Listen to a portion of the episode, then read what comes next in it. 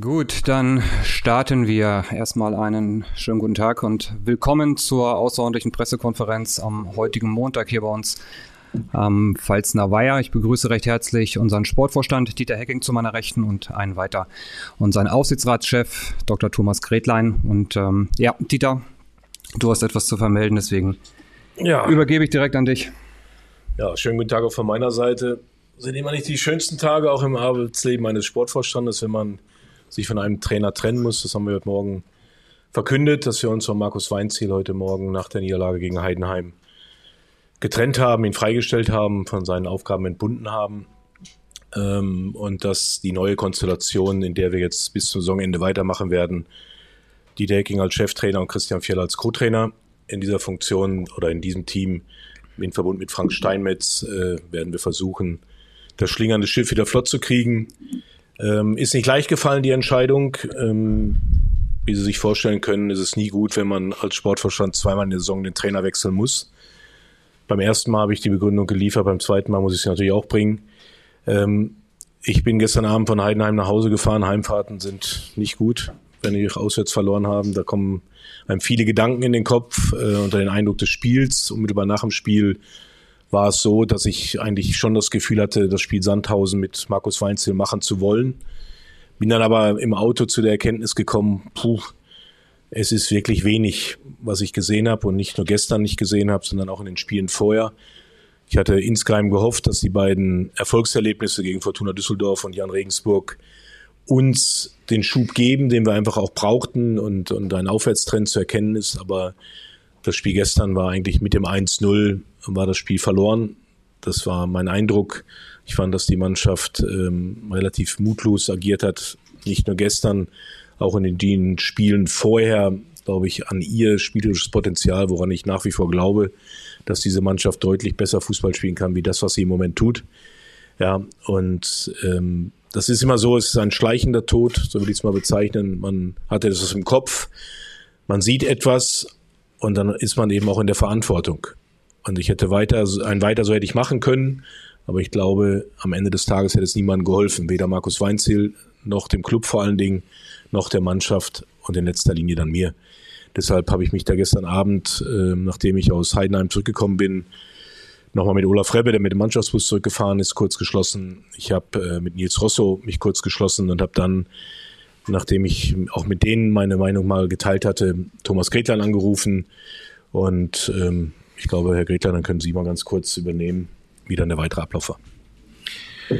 Ja, auch von meiner Seite ein herzliches Willkommen, äh, weil es ja immer ein bisschen unklar zu sein scheint, wie die, wie die Regelungen sind. Äh, eine Trainerentlassung ist Aufsichtsratszustimmungspflichtig. Also äh, schon allein den Schritt, den Herrn Weinzel zu entlassen, musste sich der Herr Hecking an uns wenden und ich habe dann zunächst mit Herrn Hecking äh, im Zwiegespräch diskutiert, habe dann äh, sämtliche Kollegen angerufen, mit denen erstmal bilateral gesprochen und wir haben uns dann am Abend noch zu einer ähm, Sitzung getroffen, zu einer außerordentlichen Sitzung, die über zwei Stunden gedauert hat und äh, hatten dann eigentlich eben zwei Punkte zu diskutieren. Der erste Punkt war, sind wir damit einverstanden, dass äh, wir uns von Herrn Weinzierl trennen. Ähm, da waren wir auch der Meinung, dass wir zu wenig Entwicklung gesehen haben, ähm, dass die Angriffsschwäche, die uns jetzt schon so lange begleitet, anhält, dass die Mannschaft sich sehr schnell verunsichern lässt.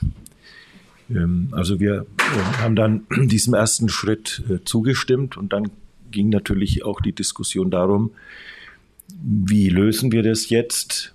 Zunächst mal, der Herr Hacking hat es öffentlich geäußert. Ich hatte das auch dem Herrn Hacking bei seiner Einstellung gegenüber geäußert, dass es eigentlich nicht der Fall sein sollte, dürfte, äh, dass er am Platz steht. Zugleich waren wir der Überzeugung, dass das äh, in der derzeitigen Situation die beste Lösung ist. Der Vorschlag kam von Herrn Hacking.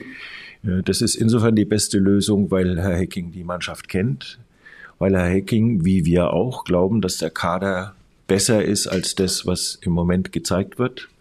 Und weil der Hacking in diesem Fall jetzt, wir haben das dann Ich glaube, der Uli Mali hat den Terminus geprägt, Kaltstartkompetenz.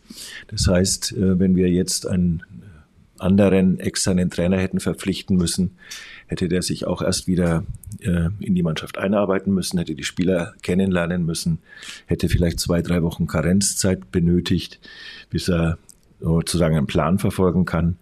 Herr Hecking kann ab morgen oder ab heute oder wann immer jetzt dann das erste Training stattfindet, den, einen, mit einem Plan in das Training gehen. Er kennt die Spieler, er weiß, wo ihre Stärken sind, er weiß vielleicht auch, wo seine wo ihre Schwächen sind und kann daran arbeiten. Deswegen hat der Aufsichtsrat dann dem auch zugestimmt. Normalerweise ist die Entscheidung des äh, Sportvorstands, welchen Trainer er holt, nicht zustimmungspflichtig für äh, den Aufsichtsrat. Da wäre das nur der Fall, wenn bestimmte Gehaltsgrenzen überschritten würde. Aber in diesem Fall, da er sich ja nicht selbst zum Cheftrainer machen kann, haben wir also diesen Weg gewählt und haben auch im, im Aufsichtsrat hierzu äh, eine Entscheidung getroffen. Wir begrüßen das, dass der Hacking den Mut hat. Das muss man erst mal sagen. Da äh, haben wir sehr viel Respekt, dass er dieses Wagnis, das ist es ja auch für ihn, eingeht. Man sieht, dass er Vertrauen in seinen Kader hat. Das ist äh, für uns auch nochmal ein ganz starkes Zeichen. Und wir glauben, dass es in der augenblicklichen, augenblicklichen Situation tatsächlich die beste aller möglichen Lösungen ist. Gut, dann sage ich jetzt mal Danke an euch beide und dann machen wir weiter mit euren Fragen. Wer möchte anfangen? Entweder hier direkt vor Ort oder auch virtuell zugeschaltet. Wer möchte den Startschuss machen? Martin Funk von der Bild. Hacking kommt vielleicht auch mal der Gedanke, dass der Club vielleicht mit dieser Mannschaft nicht besser ist als Platz 13, Platz 14, weil ich meine, das ist jetzt der zweite Trainer, der auf fast dem gleichen Platz entlassen wurde. Es könnte ja auch sein, dass diese Mannschaft aus welchen Gründen auch immer nicht besser ist und dass man die Schuld vielleicht für die momentane Lage nicht unbedingt immer beim Trainer suchen oder finden kann. Also ich weiß, worauf Sie abzielen. Sie haben ja mit Markus Weinziel gesprochen. Wir haben darüber heute Morgen auch gesprochen, dass er auch da in dem Gespräch mit mir darauf hingewiesen hat, dass der Kader vielleicht überschätzt wird, äh, das, was er bieten kann. Äh, ich sehe das anders. Ich habe es bei Robert Klaus anders gesehen und ich sehe es auch jetzt anders. Und ähm, deshalb bin ich auch der Meinung, dass es dann auch die beste Lösung ist, dass ich es selbst übernehme, weil ich dieser Mannschaft deutlich mehr zutraue, gerade im fußballerischen Bereich. Ja, wir haben äh, Spieler bei uns in den Reihen, die können das Fußballspiel nicht verlernt haben. Ja, und das gilt es halt jetzt schnellstmöglichst wieder, dieses Potenzial abzurufen. Ich verstehe und äh, ich glaube, das ist auch richtig, dass man auch über die Kaderstruktur, über die die Möglichkeiten, die wir am Saisonanfang gehabt haben, im Verlauf der Saison gehabt haben, dass wir das kritisch diskutieren müssen. Ist aber jetzt der falsche Zeitpunkt. Ich bin auch nicht der Meinung, dass der Kader aufgebläht ist. Das muss ich Ihnen auch sagen. Ich glaube, wenn wir nichts gemacht hätten im Sommer, äh, im Winter bei den vielen Verletzten, wären, hätten Sie als erstes geschrieben, wieso reagiert der Club nicht auf die Verletzten-Historie. Dass wir viele junge Spieler in den Kader integriert haben, dass wir dadurch eine Vielzahl von Spielern haben. Ja, das ist so. Aber das ist auch äh, ganz klar dem geschuldet, dass wir Mehrwerte für den Club schaffen müssen.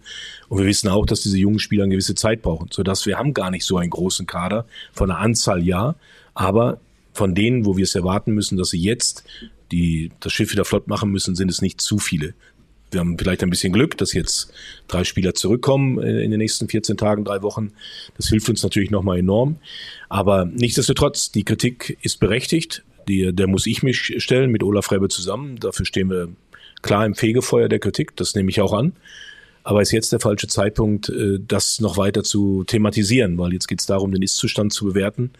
Und äh, wir haben am Wochenende riesig Glück gehabt, dass die anderen Mannschaften um uns herum auch nicht gewonnen haben. Äh, es ist also keine Situation, die, die nicht lösbar scheint, aber die Lösung müssen wir jetzt finden mit der Mannschaft und von daher ähm, nochmal war es mir auch wichtig mit Christian Fjell, um das auch gleich, vielleicht wäre es die Folgefrage gewesen, warum Christian Fjell? Christian Fjell macht einen sehr guten Job bei der U23. Äh, wir sind gerade in Verlängerungsgesprächen als U23-Trainer für ab nach dem 30.06. mit ihm er ist, glaube ich, jemand, der, der auch eine frische Energie reinbringt, der, der auch eine andere Ansprache hat, wahrscheinlich wie, wie die Co-Trainer, die, oder wie Tobi Zellner zum Beispiel. Davon hoffe ich mir auch sehr viel, dass er mit seiner enthusiastischen Art und Weise auch die Mannschaft ein Stück weit mitreißen kann. Und dass wir im Zusammenspiel dann eben, äh, weil wir auch eine relativ gleiche Spielidee haben von dem, was wir uns vorstellen, wie dieser Kader spielen könnte, dass wir das relativ schnell versuchen umzusetzen. Und darum wird es jetzt gehen. Und wie gesagt, die Kritik an einer Kaderzusammenstellung, der muss ich mich stellen und die ist sicherlich bei mir, einer glaube ich formuliert glücklos. Ähm, ich sehe es, kann man als glücklos bezeichnen, ja, und der Kritik stelle ich mich auch, aber das ist jetzt der falsche Zeitpunkt. Weitere Fragen? Wolfgang Glas von den Nürnberger Nachrichten. Frage an beide Herren. Welche Rolle haben die Zuschauer gestern gespielt nach dem 0-5 in Heidenheim? Da gab es ja wirklich unschöne Szenen, die Fans waren extrem frustriert, haben das auch die Mannschaft spüren lassen. Sie haben es mitbekommen, auch auf der, auf der Tribüne. War das auch noch ein Punkt, der in die, in die Gesamtgemengenlage mit eingeflossen ist? Wenn ich darauf antworten darf, nein, das sollten wir auch nicht tun. Natürlich nehmen wir das wahr. Aber ich glaube, wir, wir, an uns liegt es, einen, kühlen Kopf zu haben und die Argumente zu wägen. Dass wir auch emotional angegriffen waren nach dem Spiel, das versteht sich, glaube ich, von selbst.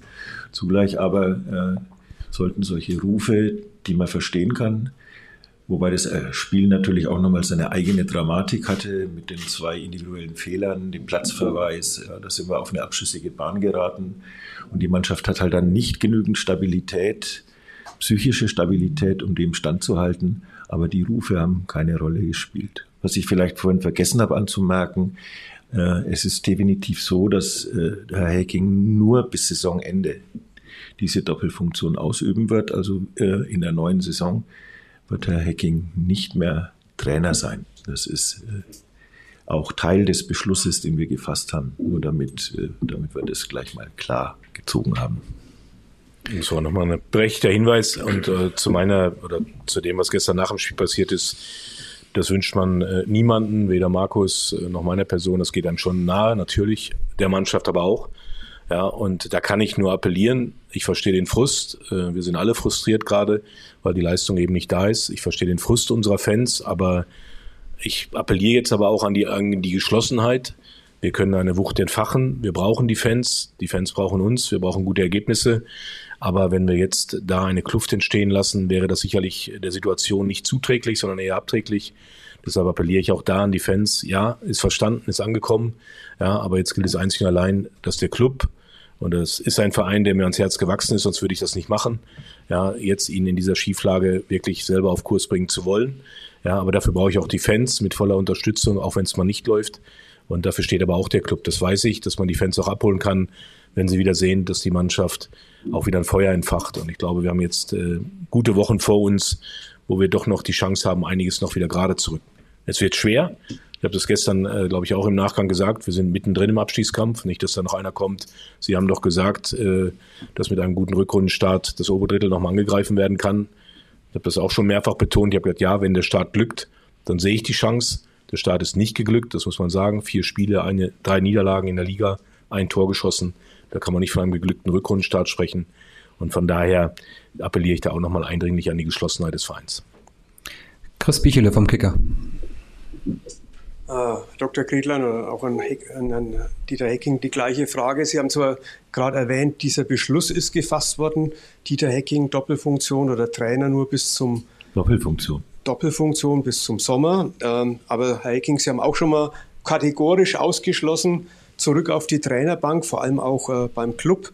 Ähm, was passiert, wenn die Konstellation äh, richtig gut flutscht? Ähm, kann man im Fußball, wie die Erfahrung lehrt, eigentlich sagen, nein, die Konstellation gibt es dann nicht mehr.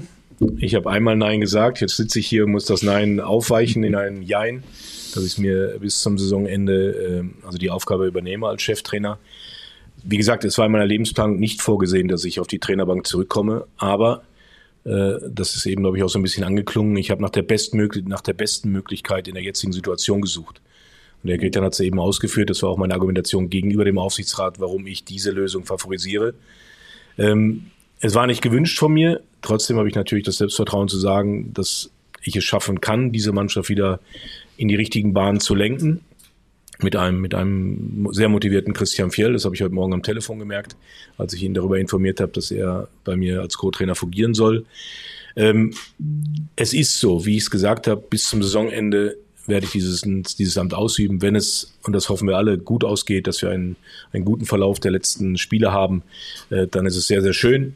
dann habe ich, glaube ich, äh, meinen Part, was das angeht, erfüllt. Und dann geht es aber auch darum, die passende Lösung für die neue Saison zu finden. Und das wird alles parallel laufen, aber jetzt geht es erstmal wirklich darum, dass ich alle Kraft, allen Fokus auf die Arbeit mit der Mannschaft lenke. Marco Werzinger von der Bild. Herr Hecking, wie kann man sich denn diese Doppelfunktion im Alltag vorstellen? Es gibt ja auch Verpflichtungen, Aufgaben als Sportvorstand. Kann es dann auch mal sein, dass Christian Fell ein Training alleine leitet oder stehen jetzt die Aufgaben als Sportvorstand erstmal zurück? Ja, mein Terminkalender ist heute Morgen mal ein bisschen durcheinandergewirbelt worden. Ich muss natürlich jetzt auch die Trainingsarbeit mit einfließen lassen, die Vorbereitung, dass ich mit der Mannschaft wieder unterwegs bin. Ähm, ich habe ein tolles Team um mich herum. Ob das ähm, ein Boban Pribanovic ist, ein Sebastian Gärtner, ein Olaf Rebbe, eine Elke May, äh, ein Nils Rossor, den ich da nicht vergessen darf, als kaufmännischen Vorstand. Äh, sie haben mich alle darin bestärkt. Wir kriegen das hin. Und da vertraue ich auf meine Leute, die sehr eng an mir dran sind, dass wir diese Doppelfunktion hinbekommen werden. Ich, mein Tag hat zwar auch nur 24 Stunden, aber ich traue mir das zu, dass wenn ich ein paar Aufgaben delegieren kann, dass ich meinen Aufgaben auch als Sportverstand zu 100 Prozent nachkommen kann. Dass das natürlich erstmal ein bisschen hinten anstehen muss, das ist auch besprochen, das wissen auch die Herren vom Aufsichtsrat. Aber auch da vollstes Verständnis für die sportliche Situation jetzt. Dann gehen wir erstmal einmal jetzt in die virtuelle Konferenz und gehen rüber zu Fadi Kablavi, ebenfalls von den Nürnberger Nachrichten. Fadi. Guten Tag. Ähm, eine Frage an Herrn, Herrn Gretlein. Hat Ihnen Herr Hecking noch andere Trainerkandidaten präsentiert oder hätte sich so eine externe Lösung aus finanziellen Gründen eh verboten? Und eine Frage an Herrn Hecking. Was sprach dagegen, Christian Fell ähm, einfach als Alleinverantwortlichen zu installieren? Zur ersten Frage. Natürlich haben wir auch über Alternativen gesprochen. Wäre ja äh, fahrlässig, das nicht zu tun. Ähm, finanzielle Erwägungen haben in diesem Fall jetzt keine Rolle gespielt. Natürlich ist jetzt es auch wirtschaftlich eine gute Lösung für uns, weil keine zusätzlichen Kosten entstehen. Aber wir hätten uns äh, sozusagen eine externe Lösung durchaus leisten können. Dadurch, dass wir auch im Pokal weitergekommen sind, äh, hätten wir diesen Spielraum gehabt. Es ist sicherlich auch sinnvoll, das Geld vielleicht eben für andere Zwecke zu verwenden. Aber äh, letztendlich haben die wirtschaftlichen Überlegungen keinen Ausschlag gegeben. Okay, warum Christian Fjell nicht alleine? Ähm, Christian Fjell war schon mal Kandidat nach Robert Klaus für mich in einer internen Diskussion. Ich traue Christian sehr, sehr viel zu. Ich finde aber, wenn man ihm jetzt die Aufgabe als Alleinverantwortlichen anvertraut hätte, glaube ich, wäre ihm das nicht, ähm, wie soll ich es ausdrücken, gerecht geworden. Ich glaube, in der jetzigen Situation ihn dann diese Verantwortung zu übergeben, hielt ich für nicht richtig. Ich glaube, dass er im Moment an meiner Seite, denke ich, bestens aufgehoben sein wird, um mit mir zusammen diese Arbeit zu vollrichten. Und äh, von daher ist die Wertschätzung enorm. Ich habe es ja gerade schon gesagt, wir sind gerade in den Endzügen seiner Vertragsverlängerung, was die U23 angeht. Wir haben da einen, einen richtig guten Trainer. Ja, und ähm, ich glaube, dass es für ihn auch jetzt nochmal ähm, eine wichtige Erkenntnis sein kann, auch bei mir an der Seite als Co-Trainer zu arbeiten. Bleiben wir nochmal in der virtuellen Konferenz und gehen zu freien Journalisten oder für die Süddeutsche heute da Christoph Ruf. Ähm, ja, eigentlich nur eine Nachfrage. Habe ich das richtig verstanden, dass Markus Weinziel in dem Gespräch heute Morgen eher so argumentiert hat, dass der Kader nicht mehr hergibt als der gegenwärtige Tabellenstand? Ja, er, hatte, er hat von mir eine Begründung bekommen und, und hat dann in dem Gespräch aber auch nochmal klar zum Ausdruck gebracht, ähm, dass vielleicht dieser Kader eben auch nicht mehr hergibt, wie, wie das er im Moment spielt. Äh, das ist seine persönliche Meinung, die er da ja auch äh, in einem Interview, glaube ich, mit ihren Kollegen heute zum Ausdruck gebracht. Das kann ich bestätigen, das hat er so gesagt und äh, das ist sicherlich aus seiner Sicht auch berechtigt, dass er da auch Kritik am Kader äußert. Das habe ich ja eben erläutert, dass ich mir diesen Schuh auch anziehe, dass wir da sicherlich vielleicht nicht immer richtig gelegen haben, aber in vielen Bereichen auch richtig gelegen haben. Nur nichtsdestotrotz äh, ist das der Kader, wo er ja auch davon überzeugt war, äh, ihn zu übernehmen und davon überzeugt war, dass er mit ihm bessere Leistung abrufen kann. Also es ist immer ein Mischding, aber ich verstehe seinen Ansatz und von daher war das so, wie er es gesagt hat. So, wo gingen die Hände hoch? Nochmal Martin Funk, dann zu Chris Bichele und dann einmal nach hinten. Helge, die Begründung für die Entlassung von Markus Weinz klingt ja ähnlich wie bei Robert Klaus. Was war jetzt anders, dass Sie gesagt haben, jetzt übernehmen Sie und ähm, machen eine Rolle rückwärts, was Ihr, was Ihr kategorisches Nein angeht? Das hätten Sie ja natürlich bei Robert Klaus genauso machen können nach der Entlassung von Robert Klaus, dass Sie auch dann übernehmen und der Club hätte sich auch viel Geld gespart dadurch. Ja, hätte man sicherlich denken können, aber das war damals wirklich in meinem Kopf überhaupt nicht drin. Also es kommt immer mal vor, dass man als Sportvorstand einen Trainer entlassen muss. Robert war fast zweieinhalb Jahre bei uns Cheftrainer. Das ist schon für einen Club eine außergewöhnlich lange Zeit gewesen. Ähm, da stellte sich mir die Frage wirklich überhaupt nicht. Das war in dem Fall beim Robert überhaupt nicht in meinem Kopf, dass ich übernehmen kann. Jetzt war allerdings, dass ich sage, wir haben noch 13 Spieltage plus Pokal. Ja, ähm, ich hätte es auch noch weiter rauszögern können, aber ich habe eigentlich, das war mein Bauchgefühl, das habe ich auch den, dem Aufsichtsräten gesagt. Ich sehe halt, dass wir da mit einem Auto in die Sackgasse reinfahren und die Wand ist kurz davor. Und ich bin nicht einer, der wartet, bis das Auto vor die Wand fährt. Das, so kennt er mich auch, dann bin ich konsequent, auch wenn ich dann gegen meine eigenen Prinzipien verstoßen muss oder mich selber dann auch äh, in Frage stellen muss, weil das ist klar, dass äh, ihr das kritisch begleiten werdet. Aber das muss ich mit mir ausmachen, äh, da habe ich einen breiten Rücken und letztendlich ähm, war das eigentlich der Grund. Chris Bichele. Herr Hecking, Sie hatten zwar gerade erwähnt, dass jetzt nicht der Augenblick ist, da groß äh, rumzudiskutieren, sondern eher die sportliche Situation wieder in den Griff zu kriegen. Aber ich hätte doch noch mal eine Nachfrage zu dem Kader. Ähm, der FCN macht ja nachweislich sehr gute Nachwuchsarbeit. Wenn man da mal zuschaut, wen es da alles gibt, es ist ja, sind wirklich viele interessante Kicker dabei. Wenn Sie sagen, Werte schaffen, also ich bleibe dabei, dieser Kader ist viel zu groß und das Vertrauen in junge Leute, die müssen spielen. Äh, Mehrwert schafft man nicht dadurch, dass die jungen Spieler in einem Perspektivkader stecken bleiben oder gar nicht spielen. Ich nehme nur das Beispiel Schuranov. Ähm, es gibt im Fußball zig Belege dafür, dass junge Spieler spielen müssen. Äh, und äh, um dann auch mal durchzustatten, auch vielleicht mal durch eine durch eine Talsohle durch oder auch, dass der Verein sagt, okay, äh, es reicht dann eben doch nicht. Finden Sie nicht an, dass man diesen vielen Talenten vielleicht doch nicht so richtig gerecht wird? Wir würden ihm vielleicht gerecht werden, wenn die Leistung noch besser wäre. Ja, also es ist ja auch, Herr Bichle, so, wenn wir einen jungen Spieler, Erik Schuranov, nehme ich jetzt da schon fast raus. Erik Schuranov hat es schon nachgewiesen, dass er zweite Liga spielen kann. Wenn wir die ganzen jungen Spieler nehmen, warum haben wir das gemacht? Weil wir sie früher an den Profikader heranführen wollten. Da sind viele dabei, die noch im A-Jugendalter sind. Ich sag mal, Niklas Jahn ist einer, der Pascal Fuchs ist einer, Can Usun ist einer, andere spielen gerade ihr erstes Herrenjahr. Ja, und sie hatten die Möglichkeit, bei beiden Trainern, sowohl beim Robert Klaus als auch bei Markus Weinzel, die Trainer davon zu überzeugen, dass sie von ihrer Leistung schon so weit sind, dass sie mehr Einsatzzeiten beanspruchen können oder für sich beanspruchen können. Da muss ich kritisch sein. Dieser letzte Schritt ist noch nicht vollzogen. Ja, und das kann man jetzt kritisch sehen. Ist so, aber ich bleibe dabei, dass diese Jungen, was wir jetzt gemacht haben, ihnen am Ende des Tages ihnen wahrscheinlich ein Jahr früher die Möglichkeit gibt, durchzustarten. Dass es bislang ganz wenige geschafft haben. Es sind ganz wenige Einsatzzeiten an diese Spieler vergeben worden. Der Manny Schalke war jetzt einer. Äh, Bräunig hatte kurze Einsätze. Kajo hatte ein paar kurze Einsätze. Letztendlich müssen die jungen Spieler dann aber auch die Leistung bringen.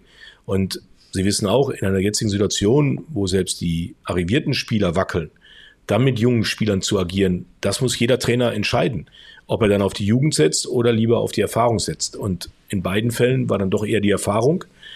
Wie es bei mir aussieht, die jungen Leute haben jetzt wieder die Chance, sich bei einem dritten Trainer zu zeigen und mir zu zeigen, dass sie besser sind wie die, die bis jetzt gespielt haben. Die Tür ist da auf. Und nochmal, die Kadergröße kommt deshalb zustande, weil wir diese jungen Spieler mit Profiverträgen ausgestattet haben, die finanziell sehr gering sind aber sie sind erstmal an den Verein gebunden, weil es sind Spieler, wo wir glauben, dass sie in den nächsten ein, zwei Jahren durchaus die Chance haben, bei uns durchzustarten. Der Verein schafft es vielleicht im Vierteljahr, der nächste im halben Jahr, vielleicht schafft es auch einer gar nicht, da bin ich ja bei Ihnen. Bei Erik Schuanow ist auch so ein Fall. Wenn man mal über Personen redet, da hätte ich mir gewünscht, er hat eine sehr gute Wintervorbereitung gespielt. Ja, und er hat wenig Einsatzzeiten bekommen. Obwohl er die meisten Tore gemacht hat in der Vorbereitung. Ja, das ist so ein Fall. Aber da hat jeder Trainer seine Meinung. Ja, und es liegt am Erik, um ihn mal explizit zu nennen, mich jetzt davon zu überzeugen, dass er spielen muss. Ganz einfach. Eine Frage an Herrn Kretlein, eine an Herrn Hacking. Ähm, Herr Kretlein, ja gut, wir haben es, Hacking sind wir auch gerade schon gesagt, Sie sind natürlich im Kreuzfeuer auch gerade bei den Fans, was in den sozialen Medien war. Ist diese Besetzung der Position jetzt mit dem Cheftrainerposten von Hacking auch nochmal, ums spitz formuliert, so die letzte Chance auch von Herrn Hacking, äh, sich da zu beweisen, dass man mit der Kaderauswahl, die man getroffen hat, auch der Richtige ist in der Position? Und an Hacking noch die Frage, wie ist denn eigentlich die Stimmung jetzt bei der Mannschaft nach dem 05? Was können Sie da berichten? Wie sehen die das? Ich habe es ja in meinem Eingangsstatement schon gesagt, natürlich nötigt uns äh, das Respekt ab, dass äh, der Hacking in, in dieses Risiko geht. Ja, das ist natürlich ein Risiko. Wenn das jetzt auch nicht funktioniert, äh, haben wir ein größeres Problem, ähm, als wir es sonst hätten. Aber äh, das gleiche Problem würde sich in gewisser Weise darstellen, wenn wir jetzt eine externe Lösung hätten. Insofern äh, wie gesagt, es nötigt mir eher Respekt ab und wir müssen sagen, das ist äh, Hut ab, dass er sagt, ich vertraue eigentlich meinen Kader, dass da nicht alles äh, funktioniert. Das, glaube ich, gilt fast für jeden Kader, da können Sie überall hinschauen. Ich vertraue in meinen Kader und ich glaube, dass ich aus der Mannschaft mehr rausholen kann, als bisher erfolgt ist. Und da hat er uns überzeugt und äh, daran glauben auch wir. Ja, und ähm, wie die Mannschaft aufpasst, ich muss Ihnen ehrlich sagen, ich habe mit der Mannschaft gerade ganz kurz, habe ich sie ganz kurz gesehen. Wir werden jetzt im Anschluss an die PK, werde ich die Mannschaft einmal zusammenholen. Ähm, es geht jetzt auch nicht darum, wie es denen geht oder was sie wollen. Es geht jetzt darum, dass wir die Ärmel hochkrempeln müssen. Und, und das ist der Ansatz. Ja, wir brauchen nicht mehr diskutieren. Äh, wir sind in einer schwierigen Situation. Und die gilt es jetzt anzupacken. Und da gilt es jetzt auch nicht um Befindlichkeiten oder wie die Mannschaft jetzt äh, was aufgefasst hat. Äh, wie immer, wenn ein Trainer geht, werden einige durchatmen, andere werden sagen, warum muss der gehen? Das ist auch immer das gleiche Spiel. Dann kommen wir nochmal zu Fadi Keblavi. Äh, eine Nachfrage nochmal an Herrn, Herrn Gretlein. Das heißt, der, der, Trainer Dieter Hecking muss jetzt dem Sportvorstand Dieter Hecking den, den Job retten, wenn ich das richtig verstanden habe gerade? Ja, in, in äh, gewohnter keblavischer Zuspitzung.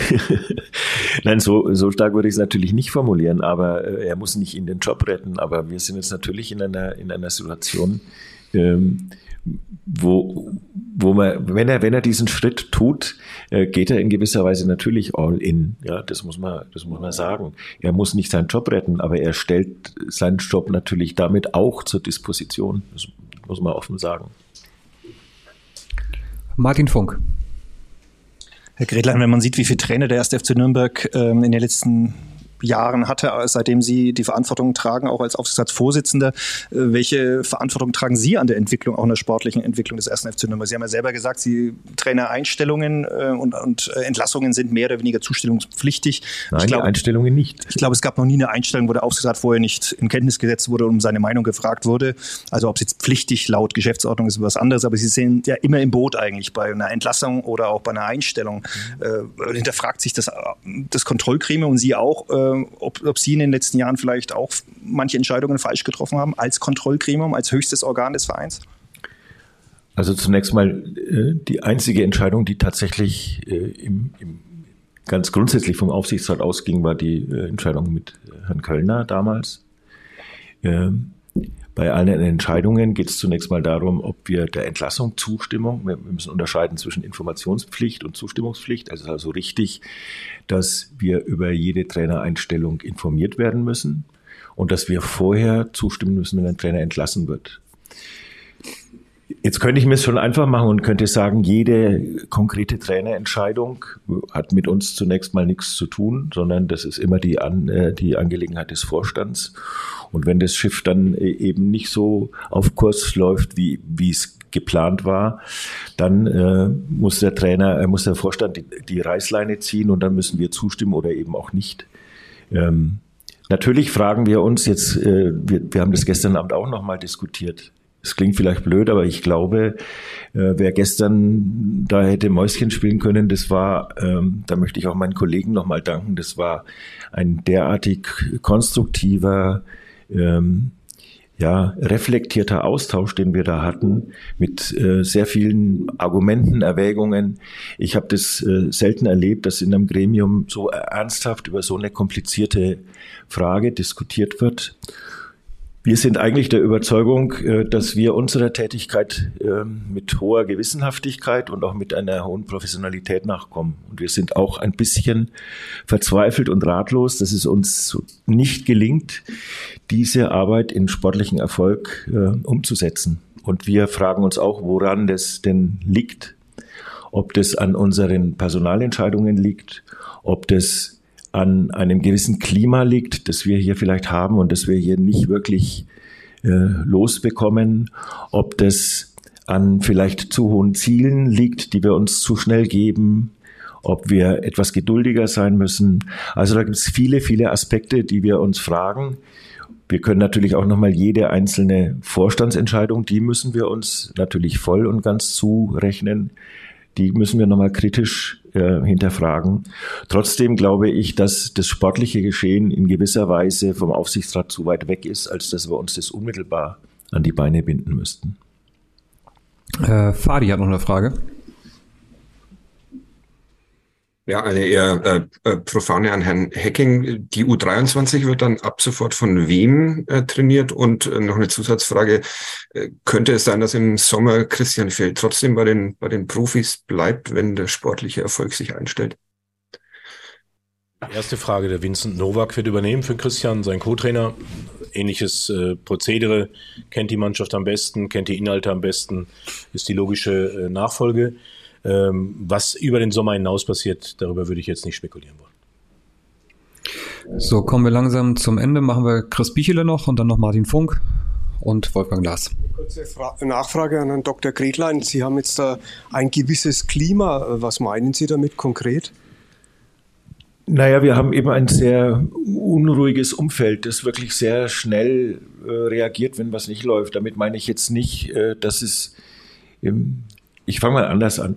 Ähm, wir hatten letztens mit Herrn Hacking eine Diskussion, ähm, weil der Herr Hacking vermisst sozusagen ein bisschen den grundsätzlichen Optimismus. Ähm, ich habe dann darauf verwiesen, dass wir natürlich, wenn wir uns anschauen, wie, wie, an, wie allein unsere Heimbilanz in den letzten Jahren aussieht, ne, dass man natürlich sagen kann, dass hier in Nürnberg äh, keine Euphorie ausbricht, das verstehen wir auch. Äh, und dass es dann schwer ist, in einen Optimismus umzuschalten, das äh, würde ich jetzt auch sehen. Aber was in Nürnberg schon auch der Fall ist, ist, äh, wenn ein junger Spieler das erste Mal spielt äh, und es passiert ein Fehlpass, dann wird er eigentlich relativ schnell ausgepfiffen. Oder nehmen wir das Beispiel Mühl, Lukas Mühl, ja, der ist hier vom Publikum letztendlich äh, auch ein bisschen mit kaputt gemacht worden. Und da glaube ich, ohne dass ich jetzt mich ganz dieser Position von Herrn Hecking anschließen würde wollen, da glaube ich, da sind, da, da sind wir schon ein bisschen ungnädig manchmal im Umfeld. Auch wenn ich natürlich sehe, dass wir kritisch mit uns sein müssen. Wir brauchen nur die Heimbilanz anschauen oder eben wenn wenig Tore fallen. Ähm, und auch wenn wir gewinnen, war das seltenst, wo wir wirklich begeisternden Fußball gesehen haben. Das ist in der Tat richtig. Aber um Ihre Frage nochmal zu beantworten, ich glaube, dass wir schon ein Umfeld haben, das, äh, wo der Druck sehr schnell steigt. Als, vielleicht ist es in Hamburg ähnlich, vielleicht ist es ähm, ja, ich weiß gar nicht, in der zweiten Liga wird es nicht viele geben, wo der Druck so schnell steigt wie bei uns. Und das merkt man halt dann auch immer wieder. Martin Funk. Hacking von einem neuen Trainer hofft man sich neue Ansprachen, einen neuen Ansatz natürlich. Äh, Sie waren aber vorher auch schon sehr nah an der Mannschaft dran. Sie sind auch äh, mit Sicherheit für alle Spieler eine Respektsperson und haben, werden auch schon zur Mannschaft direkt gesprochen haben in den letzten Monaten, wenn auch nicht als Cheftrainer. Was wird jetzt anders? Also warum erhoffen Sie sich, dass Sie jetzt quasi als Cheftrainer mit der Ansprache und der Motivation dann auch für die nächsten Spiele den Turnaround schaffen und quasi anders motivieren, weil Sie werden vorher ja auch schon zur Mannschaft gesprochen haben und auch Einzelgespräche schon geführt haben. Ja, aber ähm, da bin ich dann in meiner Rolle als Sportvorstand äh, nicht in der operativen Rolle. Ja, ich habe natürlich in der Zeit mal den einen oder anderen beiseite genommen, Mensch, mal nachgefragt, wie geht's dir, was ist los, woran hängt's oder warum läuft's gerade gut. Ja, äh, natürlich habe ich auch mal ähm, nach ähm, schwächeren Spielen, das ist nicht häufig vorgekommen, aber auch in diesem Jahr ein, zwei Mal vor der Mannschaft gesprochen und habe äh, da auch mal äh, eine Ansprache gefunden, die vielleicht ein bisschen heftiger war oder derber war. Ja, äh, letztendlich geht es darum, dass ich einfach glaube, nochmal, dass dieser Kader fußballerisch mehr hergibt, als das, was er zeigt. Und das liegt jetzt in meinen Händen, das dann auch zu beweisen, dass ich mit meiner Einschätzung richtig liege. Ich hoffe, dass es schnell geht, dass ich schnell die Überzeugung und äh, Arbeit geleistet habe, dass die Mannschaft dieses Zutrauen findet in dem, was ich in ihr sehe. Und wenn es dann nicht ist, okay, dann äh, ist es noch fataler, weil dann habe ich wirklich eine grundlegende Falscheinschätzung gehabt, die ich dann auch zugestehen muss. Aber ich sehe im Moment, dass, äh, wenn ich gestern unsere Aufstellung sehe, mit vier Sechsern zu spielen, entspricht nicht meiner Einschätzung von unserem Kader. Ja, also wenn man unsere Mittelfeldreihe nimmt, Kastrop rechts, Flick, Geis und Tempelmann, das sind für mich vier Sechser. Ja, sicherlich ein Tempelmann hat eine Offensivkraft, wenn er aus dem Zentrum seine Läufer ansetzt. Äh, wir haben, wird auch schon oft diskutiert, wir haben zehn Offensivspieler. Ja, und ähm, ich habe mal einen Ansatz. Ja, ich glaube, Offensivspieler sollten auf den Platz gehören. Wenn man Plätze dafür hat in seinem System. Und das ist sicherlich ein Ansatz, den ich verfolgen werde in den nächsten Wochen. Und Wolfgang Glas. Wir hatten vorhin schon über Erik Schuranov gesprochen. War es jetzt auch ein Grund, sich von Markus Weinzel zu trennen, dass einige Spieler tatsächlich überhaupt nicht mehr in die Spur kamen? Siehe auch Mats Möller-Deli. Ja, wir reden, wir reden über Entwicklung. Ja, und ich, ich brauche jetzt nicht eure Berichte rausholen. Ja, äh, ihr wisst selber was am besten, was ihr geschrieben habt. Und ähm, es ist leider so, dass Journalisten oftmals gar nicht so weit weg sind von dem, was äh, Verantwortliche im, im, Fußballverein auch denken. Ja, und äh, diese fußballerische Entwicklung, das ist das eine. Ja, das, was man auch mal sagen muss, dass der Markus Weinziel, das will ich jetzt auch mal eine Lanze für ihn auch nochmal brechen, äh, die Mannschaft übernommen hat in einer schwierigen körperlichen Phase ja, wo wir Mängel hatten. Die hat der Markus komplett behoben. Wenn ich gestern sehe, dass wir mit zehn Mann äh, 60 Minuten spielen und fast 113 Kilometer laufen, dann zeigt mir, dass er da die richtigen Stellschrauben gefunden hat. Also ich übernehme eine fitte Mannschaft. Da bin ich mir sehr sicher. Ja, und ähm, deshalb wird es jetzt, jetzt habe ich ein bisschen Faden verloren, nochmal die Frage, Herr Lars. Es ging um Schuranov und Spieler, die nicht in Form kamen. Ja, und, und das ist ja auch ein Fall, ja, ähm, dass wir eben auch da sehen oder ich sehe, wenn der Mats Möller-Deli, so wie er im Moment spielt, wir haben alle Mats Möller-Deli vor Augen, wo er, wo er sehr gut in der Verfassung ist, warum kommt er da nicht hin? Auch das ist etwas, wo ich hinterfragen muss, ergründen muss, ja, und das habe ich natürlich jetzt als Trainer deutlich mehr Einfluss wie dann als Sportvorstand. Da ist es dann mal ein Gespräch, zehn Minuten bei mir oben im Büro, da ergründet man was, aber letztendlich ist ja immer das Verhältnis Trainer zum Spieler entscheidend, ob einer seine Leistung oder er sich wertgeschätzt fühlt, ob er sich wahrgenommen fühlt, ob er Lösungsmöglichkeiten an die Hand bekommt. Und das ist jetzt meine Aufgabe, den diesen beiden genannten Spielern, aber nicht nur den beiden, eben Lösungen zu, zu, an die Hand zu geben, wo sie dann hoffentlich auch wieder die Leistung abrufen, die wir auch brauchen von ihnen. Ja, denn das sind einige, die aus meiner Sicht deutlich unter Form spielen. Ja, das ist auch, wir reden jetzt über Markus Weinziel, wir reden über die Kaderstruktur, aber die Mannschaft äh, werde ich da nicht aus der Verantwortung rauslassen dürfen, weder als Sportvorstand noch als jetzt Trainer der letzten äh, Wochen. Ja, äh, die Mannschaft hat da auch einen gewissen Anteil dran, dass wir hier sitzen und ich das zweite Mal über eine Trainerentlassung philosophieren muss. Also äh, da muss man auch die Gemengelage schon auch sehen. Willst du noch eine loswerden, Martin? Frage, weil für mich klingt das jetzt irgendwie so, Markus Weinz hat das so oder so entschieden und Sie hätten es eigentlich anders entschieden, aber Sie betonen doch eigentlich immer seit Monaten, auch schon vor Markus Weinz, auch unter Robert Klaus, dass es eine enge Absprache mit dem Cheftrainer und äh, Olaf Rebbe gibt.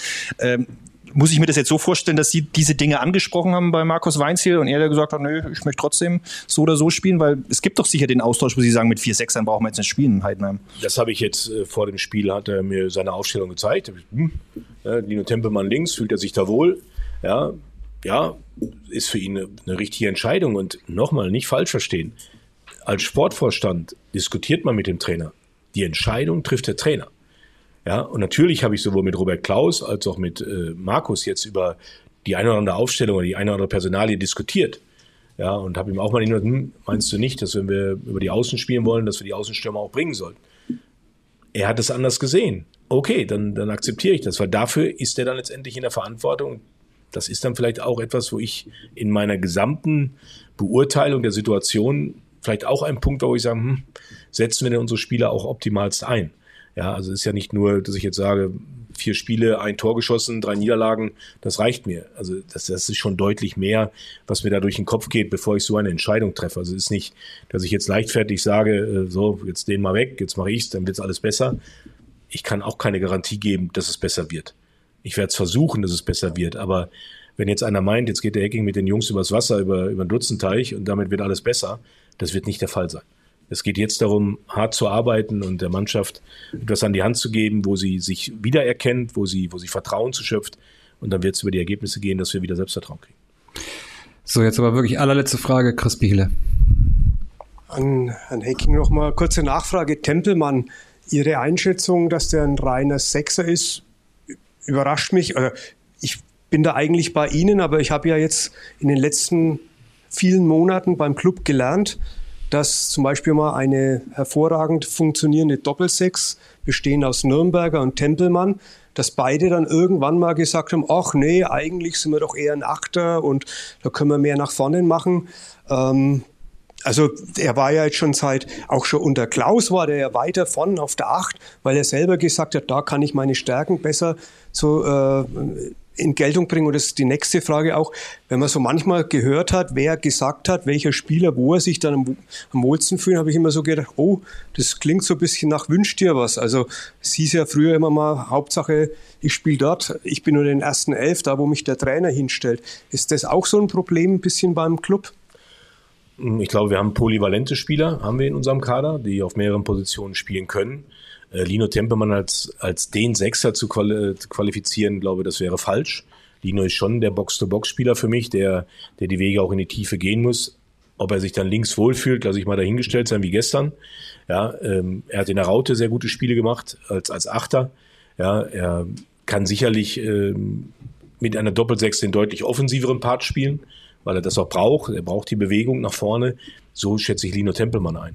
Ja, der klassische Sechser, der ja auch im Sommer immer gefordert wurde, ist er sicherlich nicht.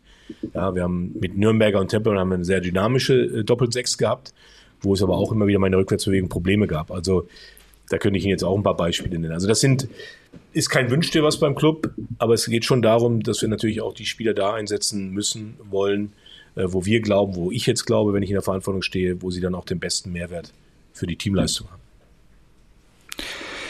Gut, dann würde ich sagen, beenden wir die Pressekonferenz und sagen erstmal vielen Dank und allen einen angenehmen Nachmittag. Bis dahin, tschüss.